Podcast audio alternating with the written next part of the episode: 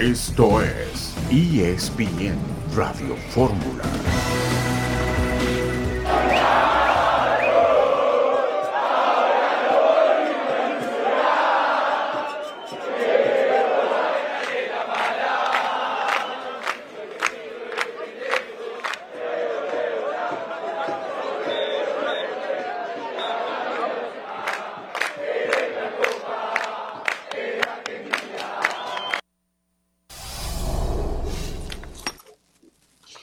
Gusto saludarles, bienvenidos a ESPN Radio Fórmula. Comenzamos con eh, toda la información deportiva este jueves 15 de diciembre a través de la cadena nacional de Radio Fórmula. Estamos con mucho gusto en saludar a John Sutcliffe. ¿Cómo estás, John? Bien, bien, Ciro. Eh, ya estaremos platicando de lo que creo que viene cuando regrese la NFL a México por las remodelaciones del Azteca y un agarrón hoy, ¿eh? San Francisco, Seattle siempre se pegan con todo. Me gusta mucho el partido de hoy entre Niners y Seahawks. Claro, claro. Eh, es uh, una muy buena eh, forma de invertir la noche de este jueves con ese partido que ya comentas, John. Héctor Huerta, ¿cómo te va? Hola, ¿cómo están, Ciro? ¿Cómo estás, John? Qué gusto saludarlos. Pues a la espera ya del platillo futbolero de cada cuatro años, ¿no? Que tenemos la final de la Copa del Mundo y llegan dos equipos, me parece que muy parejos, ¿no? Cualquiera que dé favorito al, al, otro tendría que ser por un margen muy pequeño, ¿no? Porque realmente están muy equilibradas las fuerzas entre Francia y, y Argentina. Quizá la diferencia se llame Lionel Messi o se llame Kylian Mbappé. Sí, efectivamente, pues ese, ese es el tema que va a ocuparnos la mayor parte de este programa, la gran final de la Copa del Mundo. Y como dices, Héctor, estaremos viendo a dos estrellas del de planeta fútbol enfrentarse, dos que son compañeros en su club, en el Paris Saint-Germain, que llevan año y medio jugando juntos y que son las dos principales figuras junto con Neymar de eh, el Qatar Investment, que es eh, ese equipo estado que es el Paris Saint-Germain. Entonces, pues eh, ahí es donde se concentran la mayoría de las, eh, de las miradas. Supongo que ayer habrán podido platicar a profundidad de lo que dejó la segunda semifinal, pero yo por momentos vi a, a la selección de Francia contra las cuerdas, muy eh, presionada por un equipo de Marruecos que cuando tuvo el balón en su poder demuestra que sabe qué hacer con él, que hizo prácticamente todos los merecimientos para empatar el marcador eventualmente a uno. Sí, no sé, no sé si estén de acuerdo ustedes, pero me parece que Argentina dejó mejores sensaciones que Francia en la semifinal. Argentina le ganó con toda claridad a Croacia, creo que con una gran demostración de mesa, pero también de todo el equipo argentino, ¿no? que se comportó realmente muy bien en ese partido y que me parece que ganó con toda amplitud, aunque digan que el penal y que discutamos si fue o no fue, al final de cuentas, Argentina ganó 3-0, ¿no? El penal, digo, es un factor más, pero no es el determinante, ¿no? Argentina fue mucho mejor que Croacia y en el de Francia contra Marruecos diríamos que no fue tan mejor Francia que Marruecos. ¿eh? Fíjate, yo estaba viendo Héctor y, y, Ciro los momios, está muy parejo. Argentina paga más 172, Francia también, más 172, el empate más 205. Pero yo, la verdad, me gusta meterle una lana a Argentina. Yo creo que Argentina va a saber manejar mejor las emociones, la presión, no sé, como que e, esto está más enrachado. Yo, yo noté a Argentina más en la parte mental, más arriba. Francia por momentos estaba nomás asegurándose de, de, de, sacar la victoria y como que por momentos noté a los franceses nerviosos. Me gusta, me gusta que Messi tenga su, su trofeo ya. ¿Y, ¿Y le hace falta para ser considerado el mejor de la historia? Yo, yo, creo que no, Ciro, yo creo que es cuestión de gustos, ¿no? Porque hay mucha gente, de, de, sobre todo los chavos de ahora, que lo vieron toda la trayectoria completa de Messi, me parece que pues para ellos será el mejor de la historia. Los que vimos más atrás el fútbol, todavía, yo al menos no me rindo y para mí Pelé ha sido el mejor de la historia, es el que le vi hacer cosas fantásticas, pero también para mucha gente es Maradona, ¿no? A que ya lo dejen de molestar en Argentina y compararlo con Maradona, ¿no? Sí, eso sí es otra cosa. Muy bien, ya veremos. Eh, no falta mucho tiempo para saberlo. Regresamos.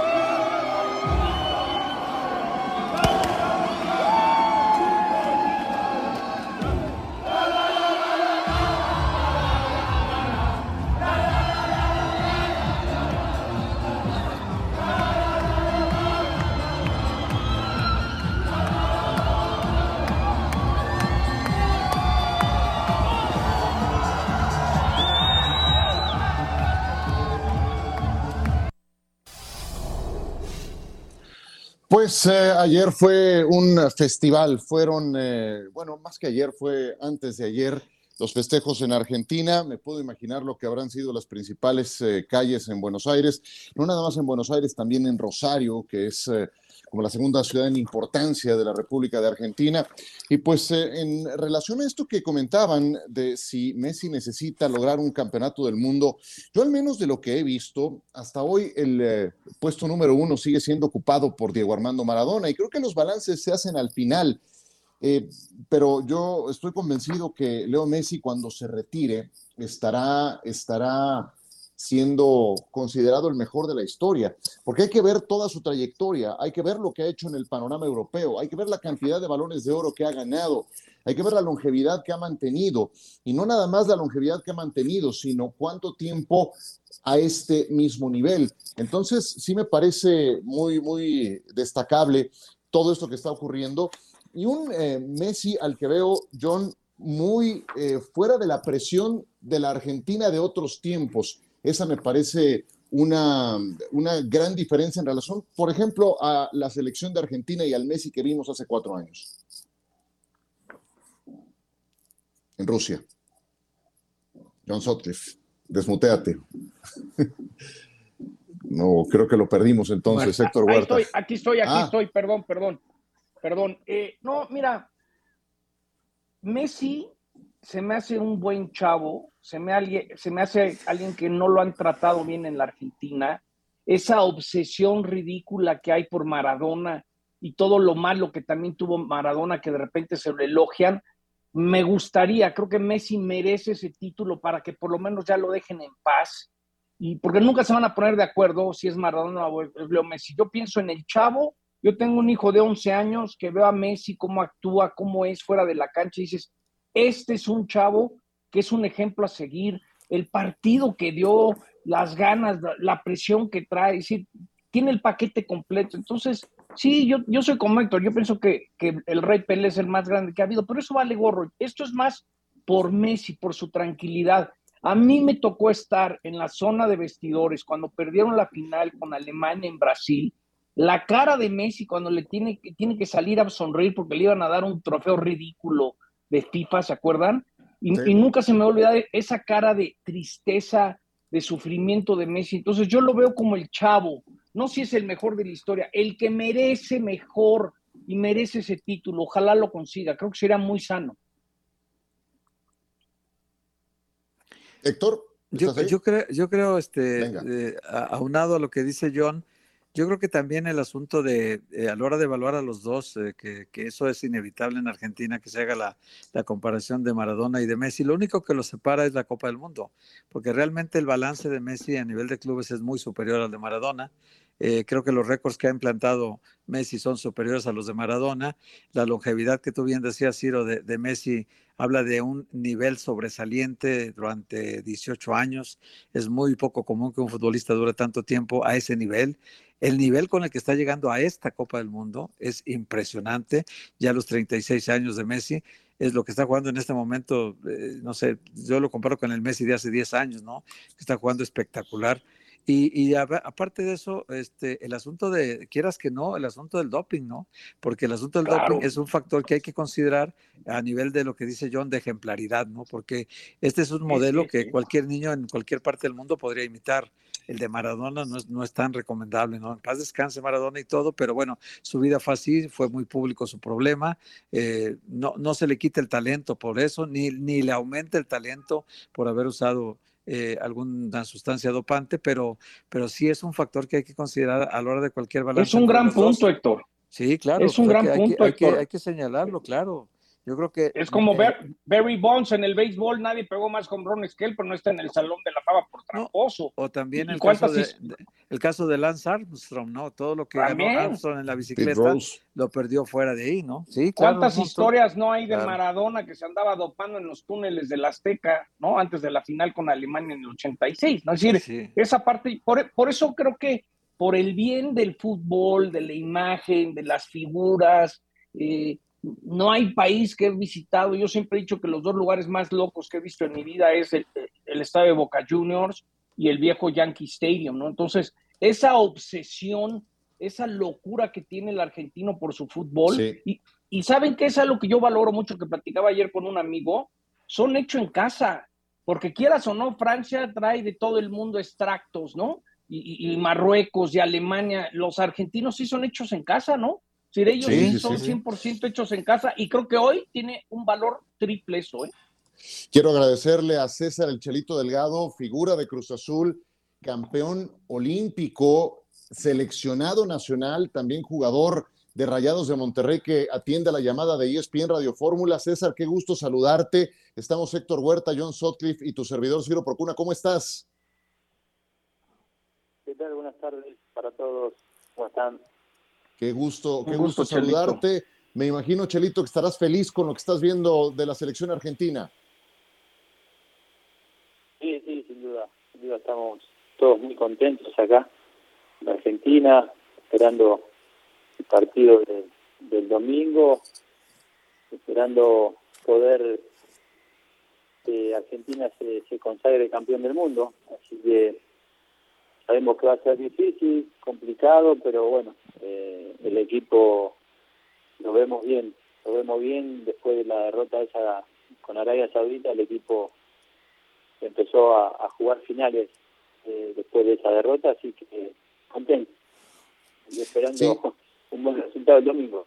Sí, sí, sí, me imagino. Eh, Tú ves a Messi en la actualidad y lo comparas con el de hace cuatro años en Rusia. ¿Cuál es la principal diferencia del crack argentino, Chelito? Sí, hoy Messi está haciendo un gran mundial, eh, sobre todo porque, bueno, eh, lo, que hablamos todo acá, ¿no? Los, futboleros, eh, vemos a un Messi contento, un Messi enojado, un Messi líder, un Messi que que habla con, con los rivales, con, con el árbitro, eh, y cada vez que agarra la pelota o le hacen una falta, él está, está contento, está disfrutando de, jugar a la pelota. Y, bueno, y, y sumale que, que está acompañado de, un grupo que lo respalda desde atrás. Y creo que eso es eh, el mejor Messi que estamos viendo desde hace cuatro años atrás. Creo que esa es la, la, diferencia. Hola, Cherito, ¿cómo estás? Te saludo con mucho gusto. ¿Tú crees que este grupo que ganó la Copa América eh, le ha dicho a Messi, no te preocupes, nosotros estamos detrás de ti respaldándote, queremos que seas campeón del mundo, queremos que la historia te recuerde así, eh, y, eso lo hace como que liberarse un poco de toda la presión que tenía antes, y hoy lo vemos, como bien dices tú, reclamando al árbitro, muy conectado con el público ya, cosa que normalmente no hacía, ahorita está invitando a la gente a que, a que ovacione al equipo, a que levante la moral del equipo, no sé si esa parte sea un, no sé, una sangre que de repente le, le salió a Messi en esta última etapa de su vida y que, y que está siendo muy útil para el equipo. Creo que eh, la Copa América eh, ayudó muchísimo eh, al equipo y, se hizo como una comunión entre el, equipo argentino y, y, la afición de Argentina. Creo que en eso ha cambiado muchísimo y hacía mucho que no se veía tanta unión eh, con el público hacia Messi y hacia el equipo. Eh, entonces creo que eso también es fundamental y como decís vos, ¿no? Se lo veo Messi totalmente diferente y cambiado y en el aspecto de, la actitud y, después, bueno, se está divirtiendo dentro de la cancha cada vez que agarra la pelota, eh, cada vez que tiene que dar un pase o cada vez que, tiene que encarar hacia, hacia el arco pero creo que también coincide con eso que decís vos, ¿no? Eh, el equipo lo respalda y, creo que puede pasar algo de eso, ¿no? Eh, Messi, sacarte toda esa presión, que nosotros te respaldamos de atrás, estamos con vos y, bueno, eh, todo eso hace que Messi esté, esté contento y jugando un gran, a un gran nivel. Celito, John, ¿Cómo entender toda esta polémica? Si Messi gana el domingo y Maradona, desde el lado argentino, ¿cómo, cómo le explicarías a la gente esta polémica? Que si es Messi el mejor o es Maradona el mejor. No, no, gracias a Dios eh, tenemos a los mejores del mundo. Eh, Maradona el, también fue el mejor del mundo y, es el más grande de la historia, y así como Messi, por más que no logre la Copa del Mundo, y queremos que la logre, también va a ser el mejor del mundo. Y qué bueno que son argentinos. Eh, entonces, yo desde este lugar eh, disfruto ver a Messi eh, jugando de la manera que lo está haciendo y, como en su momento disfruté a Maradona también cuando lo veía jugar, que, que fue muy poco que lo vi jugar yo porque bueno, era muy chiquito, en aquel momento no había mucha televisión, no había muchas redes sociales, pero tenemos que estar agradecidos los, argentinos que, que nos dieron estos dos monstruos de... Buen problema tener, ¿no? Sí. César, nos va a sonar la campana. ¿Nos aguantas dos minutos? Sé que te tienes que ir para hacerte un par de preguntas más. Sí, sí, sí. Venga, regresamos después de la pausa con César el Chelito Delgado. De vuelta con ustedes, nos eh, acompaña en ESPN Radio Fórmula César El Chelito Delgado, exfutbolista de Rayados de Monterrey, de Cruz Azul, Olympique de León, Rosario Central, y también de la selección de Argentina. Estamos platicando con él de la final de la Copa del Mundo que ya viene. Eh, te quitamos unos minutos más, César, para... Yo te tengo una pregunta. Eh, a ver, todo el mundo habla de Messi, evidentemente, pero nadie gana solo. ¿Qué es lo que más te gusta del equipo de Scaloni conforme ha ido avanzando y evolucionando en esta Copa del Mundo? Que no olvidemos, empezaron con una derrota. Además de Messi, ¿qué otro factor destacas? Sí, creo que el equipo después de esa derrota se dio cuenta de que, tenía que cambiar la mentalidad y, pudo darlo vuelta y para la Argentina fueron todas finales. Eh, la parte mental que tiene este, este equipo eh, es muy fuerte. Y después como como equipo creo que está bien el, grupo, más allá de las individualidades que tiene el equipo que son muy buenas también creo que en, la forma que juegan dentro de la cancha se ve un equipo muy muy sólido, muy compacto a la hora de jugar, si bien eh, ha, pasado por momentos difíciles, pero eh, supo sacarlo adelante creo que eso es eh, la mentalidad que tienen los los jugadores, que es una mentalidad muy fuerte la que tiene el, el equipo pero después eh, la mayoría eh, están en un gran nivel los de, del equipo, entonces eso hace que el equipo esté más fuerte todavía, eh, pero sin duda que Messi viene a hacer la diferencia, pero hoy uno uno por uno de, los jugadores que le toca jugar están en un gran nivel. ¿Qué tan importante ha sido Lionel Scaloni? Porque dice Messi, al terminar el partido, dijo, que el cuerpo técnico tiene mucha, mucho que ver en esta marcha del equipo porque antes del partido les leen exactamente qué va a ocurrir el día del partido y ese, ese día ven que ocurre lo que el técnico planeó. Entonces hay mucha credibilidad con el técnico. ¿Qué tan importante ha sido Scaloni? Sí, sí, muchísimo, muchísimo. Vos fíjate que Argentina eh, jugó dos sistemas, si no estoy mal errado, línea 5 y línea 4 y le ha funcionado muy bien. Entonces eso habla muy bien del técnico, que, que llega bien a los jugadores, que los jugadores se, se adaptan a lo que pide el técnico. Eh, eh, el, técnico, el cuerpo técnico lo están haciendo muy bien y, creo que hay una comunión también ahí muy importante entre el cuerpo técnico y jugadores para para esas clases de, jugadores que, son jugadores de elite para que eh, puedan entender al, entrenador que, hay que jugar de esa forma, de esa manera en, algunos partidos.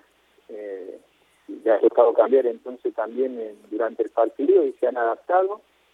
Y, el técnico es muy importante eh, y, se lo se lo ve, ¿no? Esa comunión que, es todo mérito de, este cuerpo técnico que vienen trabajando hace hace bastante.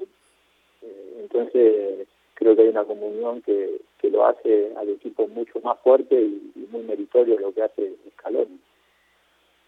Elito, por último de mi parte, tu opinión de esta nueva figura, de este chavito Julián Álvarez y lo que ha significado para la selección argentina. Sí, jugadorazo, sin duda. Eh, lo vi prácticamente todos los partidos acá con, con River. Sigo mucho el, fútbol argentino y, ha demostrado eh, que por eso está en donde está, en la selección argentina, por eso se ejercita lo, no, no, está haciendo lo que lo mismo que hacían está haciendo en la selección, eh, corre a todos los, se mueve muy bien eh, dentro de la cancha, eh, la verdad que sinceramente a mí no me son y, y está en, un gran momento, como decía anteriormente, que, que cada jugador está en su mejor versión. Y a medida que fueron pasando los partidos cada vez se los ve mejor a, a los jugadores y bueno, esperemos que en esta final eh, estén cada uno en su mejor versión futbolística para, para salir campeón del mundo.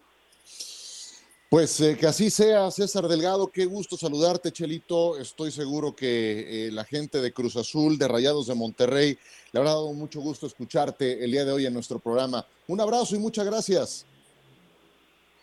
Abrazo para todos, siempre un gusto hablar con ustedes. Saludos a todos, que estén bien. Un abrazo. Muchas gracias. Gracias a César Delgado por atendernos eh, con un recorrido importante en selección nacional. Fue campeón olímpico, estuvo en, eh, en la Copa América en el 2004, también en Copa Confederaciones 2005. Eh, fue parte también de las eliminatorias rumbo a Alemania, cuando empezaba a destacar Leo Messi y pues por eso es que valió la pena también escuchar su punto de vista.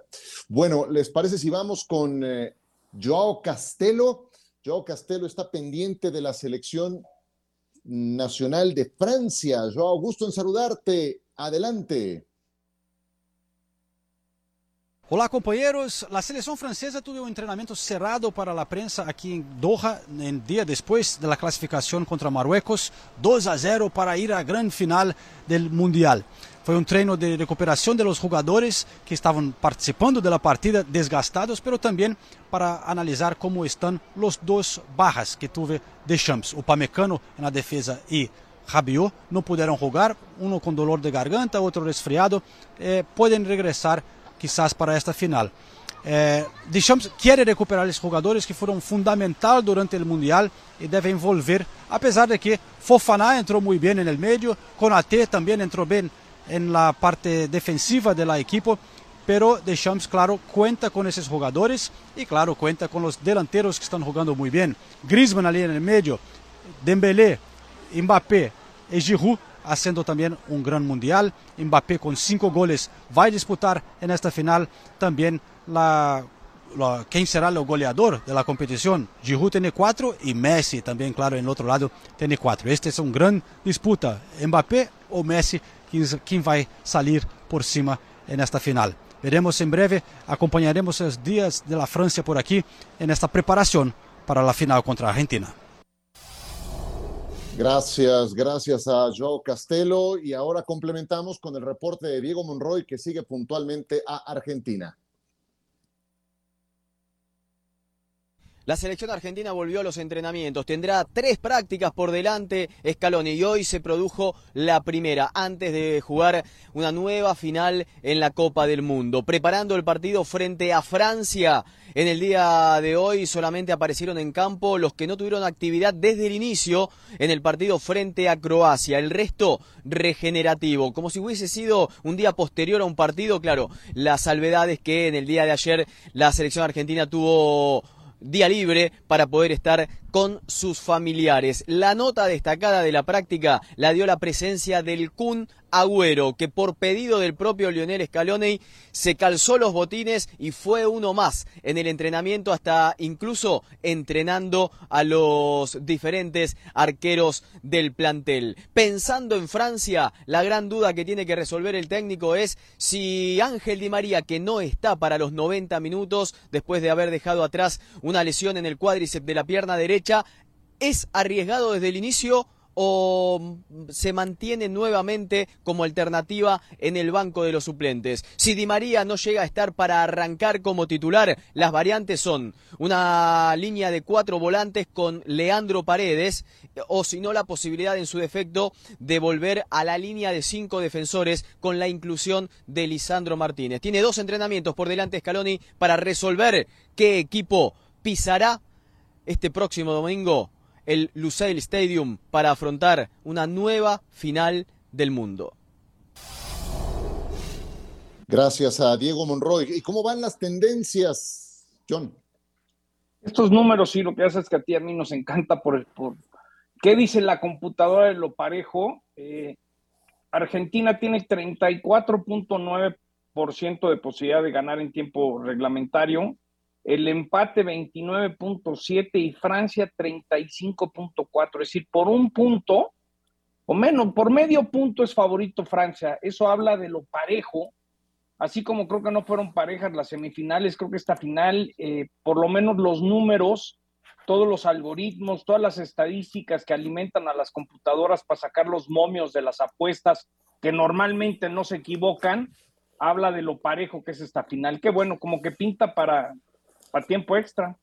Pues a ver, eh, ¿y tú crees, Héctor, que esa tendencia de la que habla John esté considerando la preocupación que tiene de Champs por la existencia de un virus en el plantel que ya afectó a Dayot Upamecano y a Adrián Rabiot y que vaya, no están exentos los demás de poderlo contraer? Pues sí, tienen que cuidarse como todos los detalles, ¿no? Así como Francia ha tenido este problema, eh, Argentina al contrario, el técnico Scaloni no sé si se acuerdan ustedes que antes de empezar el Mundial hubo dos lesionados, igual que en México, ¿no? Funes Mori y, este Raúl Jiménez no estaban listos para el Mundial y sin embargo, bueno, por, por los compromisos de lealtad del técnico los dejó en la, en la, en la delegación y Argentina al revés dijo, a ver, Nico González y Joaquín Correa, perdón, con todo y pena, han, han trabajado conmigo todo este tiempo, están en la lista de 26, pero pues voy a traer mejor a, a, dos que estén en condiciones perfectas y trajo a Tiago Almada y Ángel Correa, ¿no? Ángel Correa ha tenido más actividad que Tiago Almada, pero bueno, tiene 26 jugadores en plenitud, ¿no? De, se te puede lesionar durante la competencia alguien, ¿no? Hoy lo del Kun Agüero es un golpe emocional interno muy fuerte.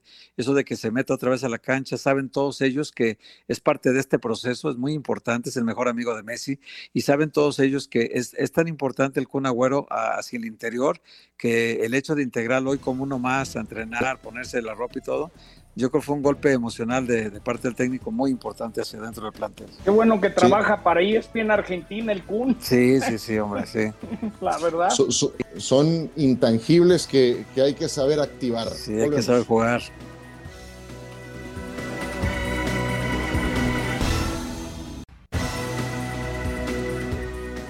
Regresamos con ustedes. Eh, les eh, invito a que cerremos con algún comentario de la final. Yo, yo me quedé pensando, ahora que tanto se habla de que es Messi contra Mbappé, yo veo a Messi en este mundial de menos a más y a Mbappé lo veo de más a menos. Mbappé no fue el mejor jugador, ni mucho menos, de Francia en el partido más reciente. Me quedo con Griezmann, ¿eh? Por supuesto. Y antes de Mbappé, yo te podría decir tres de Francia. Griezmann, bien lo dices, eh, creo que termina dando un muy buen partido. En este caso, Aurelien Chouameni, el futbolista francés del eh, conjunto del Real Madrid, e inclusive el defensa central que hizo pareja con Rafael Barán en este partido. El central de Liverpool, se me está yendo su nombre, es se me fue. Con AT. Bueno, con AT. Con AT, exactamente. Yo pensaría en cualquiera de ellos, o hasta el propio guardameta, Hugo Lloris, que sacó algunas extraordinarias. Entonces veo a Messi de menos a más en este mundial y a Mbappé al contrario. Y Argentina como equipo viene de dar su mejor exhibición en la semifinal y Francia estuvo contra las cuerdas sometido en el segundo tiempo. El momento es muy importante. ¿Cómo van evolucionando los equipos en una competencia corta de esta exigencia? Y eso también creo que es algo a lo que tenemos que tomarle el pulso, Héctor, para el juego que viene para el domingo. Sí, sí, sí, son factores que, que los hemos estado viendo partido a partido cómo ha ido eh, Argentina, por ejemplo, ha ido de, de, menos a más, bien lo dices, porque no solamente los jugadores, no, sino también Argentina perdió contra Arabia Saudita al arranque del Mundial. Es muy parecido, hay un paralelismo entre el 2010 y ahora, Ciro, no sé si piensas lo mismo, también con España, que pierde su primer partido con Suiza y a partir de ahí se encamina hacia puras victorias o a ganar por penaltis, como ya sucedió contra Paraguay, por ejemplo, y así que ha estado jugando eh, Argentina solo contra Holanda, llegó a los penaltis, en cambio toda la ruta de Francia ha sido ganar en los 90 minutos, la ruta de Argentina ya tuvo una definición en penaltis, pero de todas maneras, y los rivales de ambos han sido, pues, porque dicen, es que Argentina no ha tenido una verdadera prueba, pues es que tampoco Francia, en realidad en el grupo contra Australia 4-1, a Dinamarca 2-1, luego pierde con suplentes ante Túnez, que eso fue muy mal cálculo de, de Champs, que metió por suplentes. Ya en octavos de final le gana 3-1 a Polonia, le gana 2-1 a Inglaterra, yo creo que el más difícil de todo el mundial, y, y luego le gana a Marruecos 2-0 pero también con Marruecos sufrió de más para resolver este partido. Argentina su ruta empezó perdiendo contra Arabia, luego le gana México 2-0 y ahí desde ese momento vimos ya una Argentina más poderosa, ¿no? México 2-0 contra Polonia 2-0 también, fallando Messi un penalti, luego contra Australia en los octavos de final le gana 2-1 también, eh, con Holanda iba ganando 2-0 y luego le empatan 2-2 y resuelve finalmente en penaltis. Y en la semifinal le gana muy claro a Croacia 3-0. ¿no? Yo creo que Holanda y Croacia sí fueron rivales eh, a considerar, al, menos en teoría, ¿no? Le ganó bien a los dos. Ciro, yo te tengo una pregunta. Hoy el técnico de Francia le pregunta que, que si Benzema ah, estuviera para jugar unos minutos, si lo utilizaría. Y dijo, con todo respeto, una disculpa, prefiero no contestar eso. Eh, ¿qué, ¿Cómo lo interpretaste, Ciro? Pues, de, a ver, sigue estando en la convocatoria eh, Karim Benzema, creo que me imagino pero, que pero ¿por qué no contestó la pregunta? Eso es lo que a mí me llamó la atención. Porque no es la primera vez que se, porque no es la, y creo que era una pregunta válida, ¿eh? O sea, no estás hablando de cualquier seleccionado. Y se le hicieron de una manera, se le hicieron muy bien. Si acaso estuviera para jugar, lo utilizarías unos minutos y no quiso contestar. Sí, vaya, a ver, no es cualquier jugador, es el balón de oro vigente eh, Benzema traía un nivel superlativo, pero no trae ritmo de competencia. O sea, no puedes pensar que en tan poco tiempo se va a meter en este ritmo de competencia. Es una final de Copa del Mundo, o sea, no es un partido de temporada regular del Real Madrid que tiene su dificultad, es una final de una Copa del Mundo. Y también creo que esa salida tan abrupta que tuvo Didier Deschamps en su comentario se debe a que no era la primera vez que se lo preguntaban y que había bateado esa pregunta una y otra vez. Es decir, había dicho, no, me quedo con lo que tengo y se acabó. Pero estoy de acuerdo contigo, era una pregunta válida, o sea, llegaste hasta este punto y es el balón de oro. Entonces, creo que era perfectamente justificada esa duda. Sí, Pero ahí está un ejemplo de lo que hace un técnico que privilegia el grupo ahorita ya, son los 25 que tienen, nunca sustituyó a Benzema de la lista de 26, eh, no trajo a otro jugador, se quedó con los 25 y ahí está la comparación con el Tata Martino, lo de Raúl Jiménez, ¿no?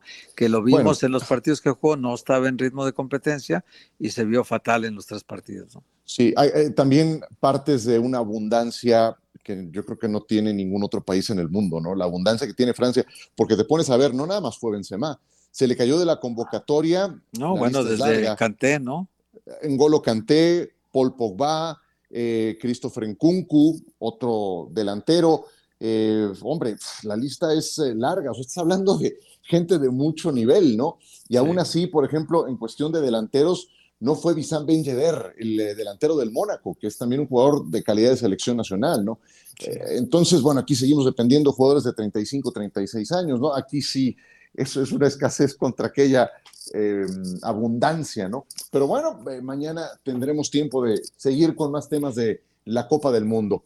Nos quedan 15 minutos antes de terminar este programa. Eh, hablemos un poco de fútbol americano. John, ¿cómo ves?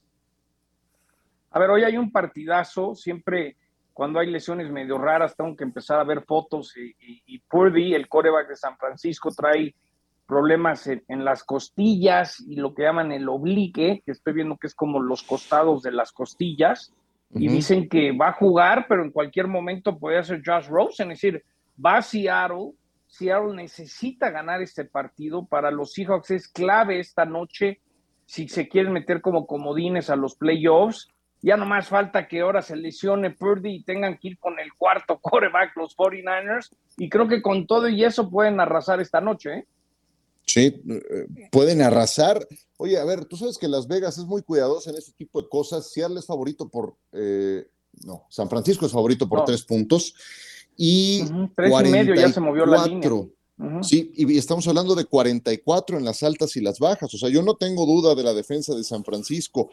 Tampoco tengo muchas dudas que digamos de Pete Carroll, pero es un juego que lo ves tan bajo en puntos como dice Las Vegas, porque me estás hablando de que puede ganar San Francisco con amplitud.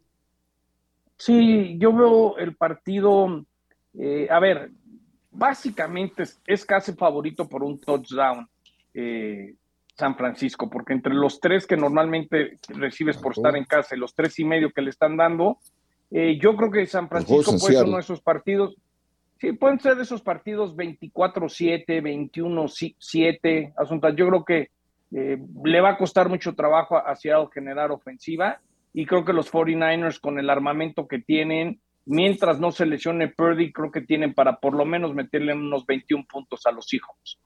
Bueno, yo, yo tengo mis dudas. ¿eh? Son juegos estos eh, de la misma división. Seattle, como y se pegan siempre con todo, ¿eh? Sí, tiene el sentido de urgencia, son locales, es un estadio que tiene su peso y estás hablando de un novato que estaría iniciando y ya, ya hablabas de, todo ese tema, pero bueno, no tiene a Divo Samuel que se lesionó, sí tiene a su gran defensiva y eso me parece algo, algo relevante. ¿Sabes quién me convenció, Ciro? Nomás una rápida. Eh, platiqué con Colt McCoy el lunes, el coreback de Arizona que jugó en el Azteca y me llevo muy bien con él ¿Cómo no? Yo mi famoso incidente que tuve ahí del no, no el del coreback de Washington. Entonces, bueno, siempre bromeamos. Me dice, oye, John, la verdad, impresionante San Francisco. Me dijo, nos metieron una tunda. Es decir, e, e, él me dio a entender que San Francisco está imparable, o por lo menos Colt McCoy siente que nadie va a parar a San Francisco por un buen rato. ¿eh? Bueno, San Francisco no pierde desde el 23 de octubre. Ahí nomás te, dejo esa. Y antes de pasar a otros temas, esta, recuerden, es una jornada, la número 15, que no nada más tiene este partido anticipado de jueves por la noche, también tiene otros tres partidos el sábado, al mediodía, a las 3 de la tarde y a las 7 de la noche incluido el Búfalo contra Miami. A reserva de que mañana podamos hablar un poco más de este juego y de los del domingo. ¿Qué ves, John, rumbo a ese partido Miami contra Búfalo en Búfalo? Hoy revisada datos, Tua, cero ganados, tres perdidos. Ya no digas jugando en temperaturas bajo cero, por debajo de los 10 grados centígrados, 10 arriba de cero, menos de 10 tiene 0-3.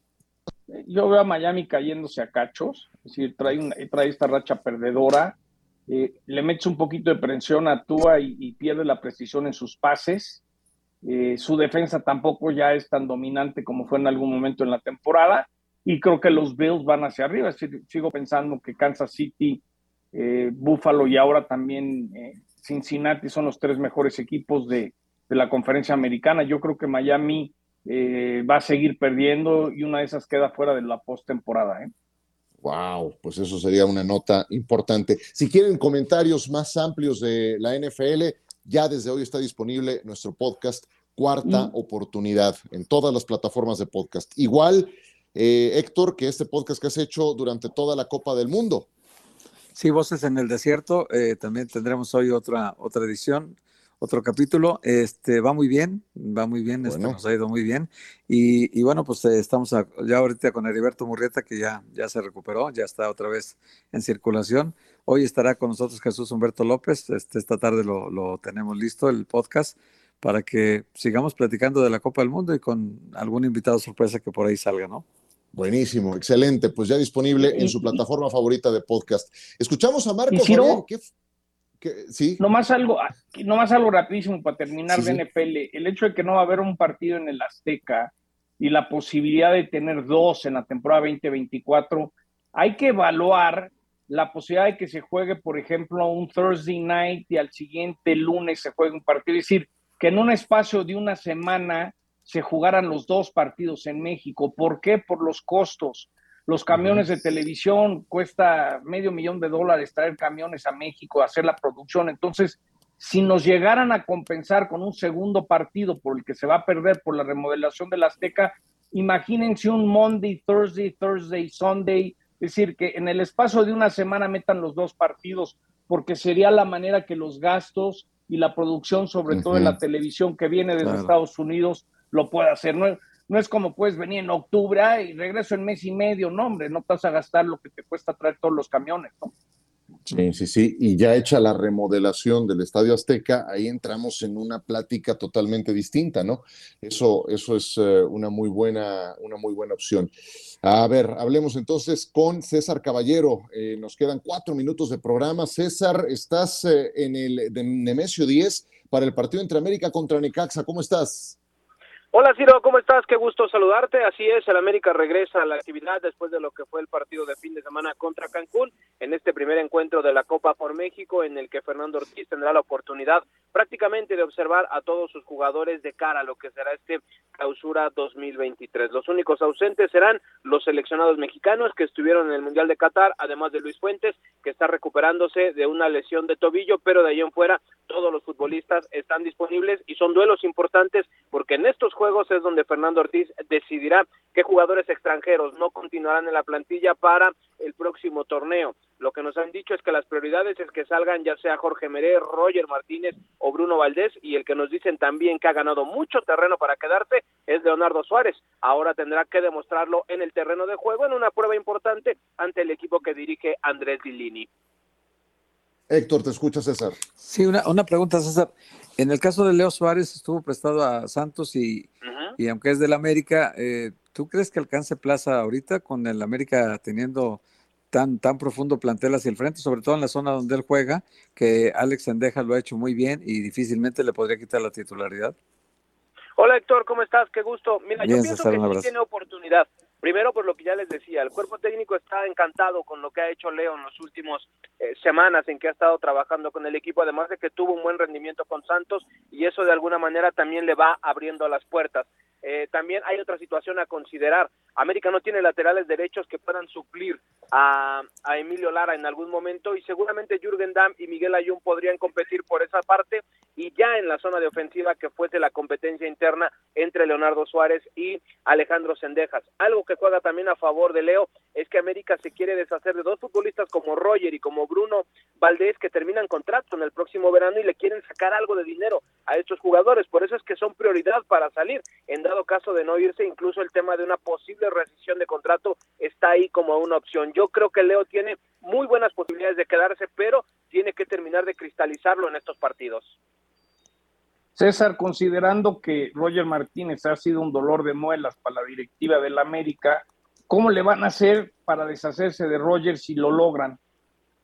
¿Cómo estás, Johnny? Qué gusto saludarte. Mira, yo lo veo difícil. La verdad es que Roger es un tipo que cuando se aferra a algo es difícil hacerlo cambiar de idea. Él se quiere quedar en el América, pero solo le quedan seis meses. La verdad es que América no tiene la intención de renovarlo. Entonces, eh, seguramente si termina quedándose, el América se va a comer el contrato completo de cinco años que firmó el colombiano y terminará yéndose gratis en el próximo verano. Por eso es que están haciendo la lucha para que pueda salir del equipo. Pero Roger, lo que me han dicho es que está tranquilo, como si nada pasara. Él se ve jugando en el América en el próximo verano. Vamos a ver si esta situación cambia en los próximos días y también tendremos que estar atentos del tema de Guillermo Ochoa, que está cerca ya de firmar un nuevo contrato con el América. Lo que me han dicho es que habrá un ajuste salarial para poder acceder a esos dos años que está pidiendo, pero bueno, son situaciones contractuales que todavía América está por resolver. Correcto. ¿Algo que quede en el tintero, César? Nada más mencionarles que en el partido de hoy se espera que vaya prácticamente con el equipo eh, inicial o el de lujo que tiene para el próximo torneo, incluido Oscar Jiménez, que en este momento va a ser el portero titular, pero que también está en un tema contractual por resolver porque la posible estancia de Guillermo Ochoa eh, orillaría a Oscar tal vez a salir No, sí se queda, ¿eh? Que yo sepa, Memo Ochoa ya se, se queda. Pobre Oscar, pues ojalá se vaya a jugar un lugar, merece ser titular en algún lugar. E, ese, ese, es un tema, porque Oscar realmente cuando ha entrado lo ha hecho bien. Entonces, él, él, siempre ha tenido esa esperanza de que en algún momento se abra la puerta, pero con esta permanencia de Guillermo Ochoa, la verdad es que suena muy complicado y ya él tendrá que sopesar si es que prefiere quedarse como suplente de la América con todos los privilegios que eso conlleva o ir a buscarse la vida a otro equipo. Gracias, César. Un abrazo, que estén muy bien. César Caballero desde Toluca. Y les agradezco mucho, como siempre, su atención. Un abrazo, Héctor John. Igual, y un abrazo. Buen provecho. Venga, cuídense.